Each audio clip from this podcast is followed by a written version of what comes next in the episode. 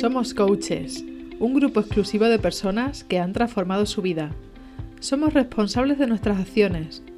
Hemos convertido la queja en propósito, enfocándonos en nuestro propio crecimiento. Hemos decidido ser una generación consciente que sabe que para tener es necesario hacer, pero que ante todo hay que ser. Ahora somos libres y tenemos la misión de cambiar el mundo. Soy Yadira Delgado y este es el podcast de los coaches. Bienvenido.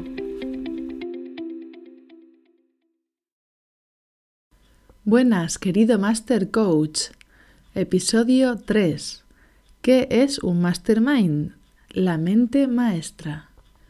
Para mí, participar en un grupo de Mastermind ha sido la herramienta más potente de productividad que he usado yo en los últimos 10 años, en toda mi vida. No puedo deciros exactamente desde qué momento decidí que no podía vivir sin ella, pero sí sé, desde que participo en grupos de masterminds, soy mucho más productiva porque me mantengo enfocada en lo importante y comprometida comprometida sobre todo con el grupo de personas que, con los que comparto en el grupo de Mastermind, pero eso me hace que estar más comprometida conmigo misma y con mi proyecto, porque sé que cada 15 días tengo que rendir cuentas.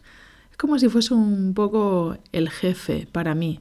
A mí, cuando tenía jefe, no me gustaba tenerlo, pero sí reconozco que cuando he dejado de tenerlo, esa era una de las partes que peor llevaba procrastinaba sin saber qué tenía que hacer y no era capaz de encontrar qué era lo más importante. El concepto de mastermind fue acuñado por Andrew Carnegie y yo lo descubrí en el libro Piense, hágase rico de Napoleón Hill. Fue uno de los primeros libros de mentalidad empresarial que leí yo allá por 2013 quizás. Un mastermind es una reunión periódica de personas que tienen objetivos similares y se reúnen para compartir esos objetivos, conocimientos y experiencias y así ayudarse unos a otros a conseguir esos objetivos individuales, esas metas. Por ejemplo, nosotros somos todos coaches, ¿no? Entonces como coaches lo más probable es que tú ahora mismo estés emprendiendo y tengas un objetivo, ese objetivo conseguir clientes, ese objetivo vivir de tu pasión, ese objetivo a lo mejor es numérico o a lo mejor es dar un taller. ¿Qué se hace en un grupo de mastermind? Compartir cuál es ese objetivo. Pues durante los próximos tres meses mi objetivo va a ser prepararme para poder dar un taller al que asistan 50 personas y poder ayudar, contribuir a que la vida de estas personas sea mejor. Ese sería un objetivo individual. Para conseguir esos objetivos sabes que, solo lo tienes mucho más difícil y normalmente tiramos de otro compañero, tiramos de la figura de un coach que nos ayude a hacer todas esas cosas, a tener esa mentalidad, a tener esos recursos, a tener la creatividad siempre a punto para conseguir herramientas y recursos que nos ayuden a seguir adelante. Aunque la verdad es que llega un momento que como coaches nosotros mismos sabemos que el coach no es un mentor, no nos tiene que decir qué es lo que tenemos que hacer. Simplemente con las preguntas nos va reenfocando y nos va llevando a actuar desde nuestra propia esencia. La labor del coach es muy buena en estos momentos. Y aunque para mí fue muy importante, todavía me faltaba algo. Y sobre todo descubrí que faltaba algo cuando empecé a hacer mis sesiones de coaching y veía que que a estos compañeros a los que yo estaba ayudando, porque eran prácticas, me preguntaban cosas y yo decía, pero no, no, esto no lo podemos hacer en coaching, yo te puedo contar, pero tú tienes que, que sacarlo por ti mismo, esto no es coaching. ¿Y qué pasó? Que espontáneamente se creó un grupo en el que todos estábamos emprendiendo, todos estábamos en ese mismo momento todos teníamos la, parte de la mentalidad cubierta porque teníamos un coach, pero sin embargo nos seguían haciendo falta herramientas, teníamos esa inseguridad de si hago esto y no funciona y si hago lo otro y qué va a pasar y esa inseguridad, ese no saber cómo se hacen las cosas, el cómo.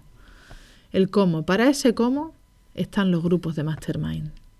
Hay un proverbio africano que yo repito siempre. Si quieres ir rápido, camina solo. Si quieres ir lejos, ve acompañado. Hay otra frase también que nos repetían siempre en España, por lo menos de pequeños. Dime con quién andas y te diré quién eres. Bueno, pues normalmente lo que suele pasar, o por lo menos lo que me pasó a mí cuando empecé a emprender, es que nadie en mi entorno emprendía. Cada vez que se me ocurría algo y lo comentaba con mis amigos o con mi familia, notaba como, bueno, vale, las miradas de, mm, sí, quizá funcione. Eso cuando no me decían, no te metas en berenjenales porque lo que tienes que hacer es bla, bla, bla, bla. Y me sacaban completamente de mi emprendimiento y de mi, de mi creatividad. Eso cuando no se reían directamente y me decían, eso es imposible, que también me ha pasado. Hay una anécdota que quizá ya me has escuchado en algún sitio, que fue en, en Nochevieja, en una Nochevieja con mis amigos, que estábamos todos diciendo nuestros objetivos para ese año. Y nosotros con la empresa pues nos habíamos propuesto un objetivo que tampoco es que fuese realmente ambicioso, pero era el que nos habíamos propuesto. Esto quizá fuese en 2014, 2015, quizá, no recuerdo exactamente el año. Pero nos habíamos propuesto facturar 100.000 euros con, con la empresa de exportación, que lo que vendíamos eran productos y que el margen de beneficio realmente no era tan alto. O sea que facturar 100.000 euros no quería decir que nosotros fuésemos a tener esos 100.000 euros en la mano. Pero cuando compartimos eso con nuestros amigos esa noche vieja, las miradas fueron como de, ala, pero vosotros ya, no, para el año que viene no estáis aquí con esta pandilla, no, no, nos veían completamente fuera. Y yo me di cuenta entonces de que yo no podía compartir ese tipo de objetivos con ellos. Que allí lo único que se podía compartir era yo voy a dejar de fumar, yo voy a empezar a correr o yo voy a adelgazar. Pero objetivos ambiciosos realmente no, no, no eran, no, no eran viables ni siquiera, y es que ni siquiera eran ambiciosos, que es la gracia. Total, que otro de los motivos por los que tienes que tener un grupo de mastermind y para los que sirve un grupo de mastermind es para rodearte de esas personas que piensen a lo grande, para rodearte de esas personas que creen que sí lo puedes conseguir, para rodearte de personas que ya han hecho eso o han hecho algo parecido o están en el mismo camino.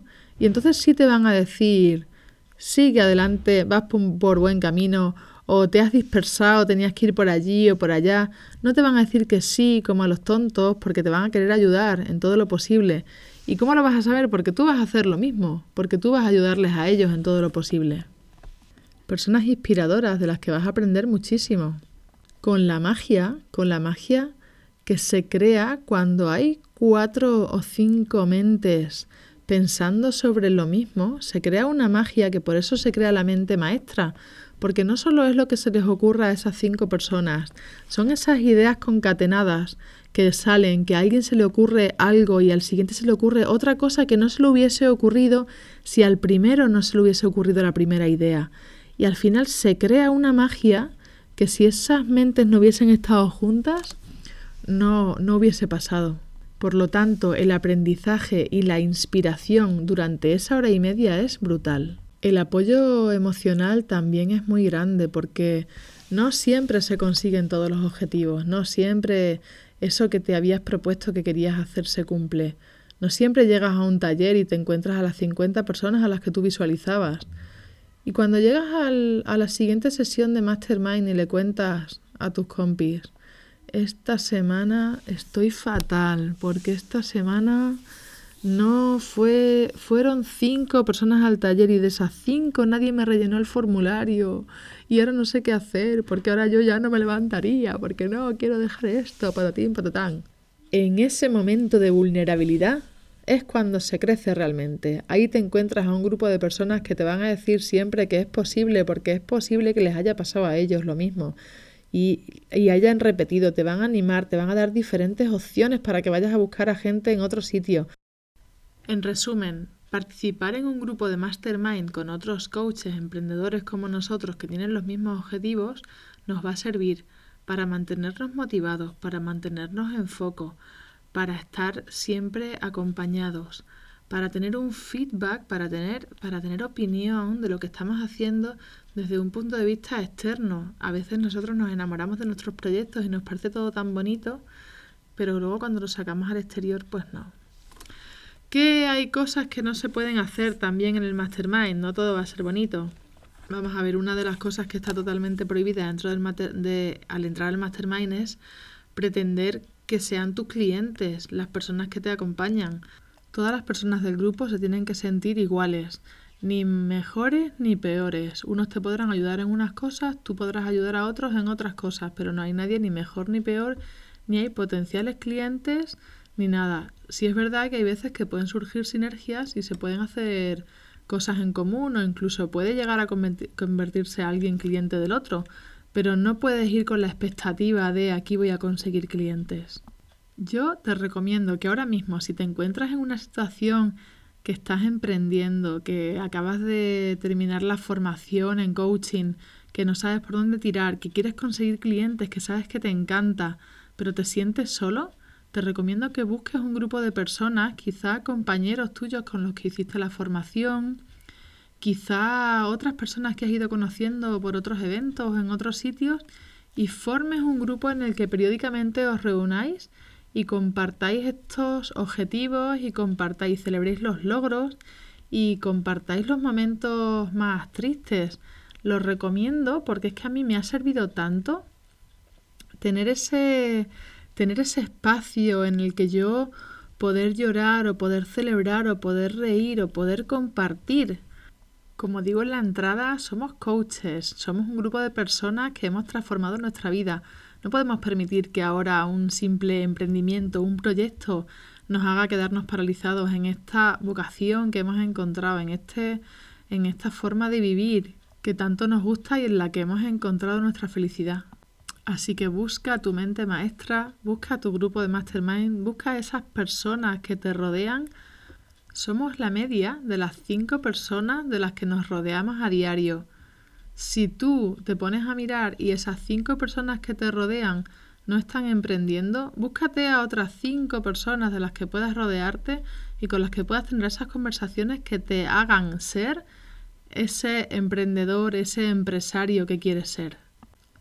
Busca a cuatro o cinco personas, planteales un horario, planteales una periodicidad para reuniros quincenalmente, una vez al mes, aunque solo sea una vez cada tres meses para planificar y fijar unos objetivos. Eso ya te va a ayudar a tener una dirección, a saber dónde tienes que ir y a no dispersarte por el camino. Pruébalo, de verdad, pruébalo. Hasta aquí el episodio 3. Y para concluir, como os dije en el episodio anterior, Voy a leeros hoy el peldaño 2 de los 88 peldaños del éxito de Ansio Pérez, que dice que el timón de tu vida sea la elección y no la inercia. Que también podíamos aplicarlo un poquito al coaching cuando decimos toma buenas decisiones, no procrastines, no te dejes llevar por lo urgente y vete a por lo importante. Y hasta aquí el podcast de hoy. Muchísimas gracias por acompañarme. Muchísimas gracias por estar ahí al otro lado del auricular. Sin ti esto no tendría sentido. Y ya sabes, si te ha gustado esto, comparte, dale a corazoncitos, haz comentarios, lo que veas más cerca en la aplicación desde la que estés escuchándolo. Este ha sido un podcast más en el que estamos un paso más cerca de lograr nuestros objetivos. Un abrazo fuerte y hasta la semana que viene.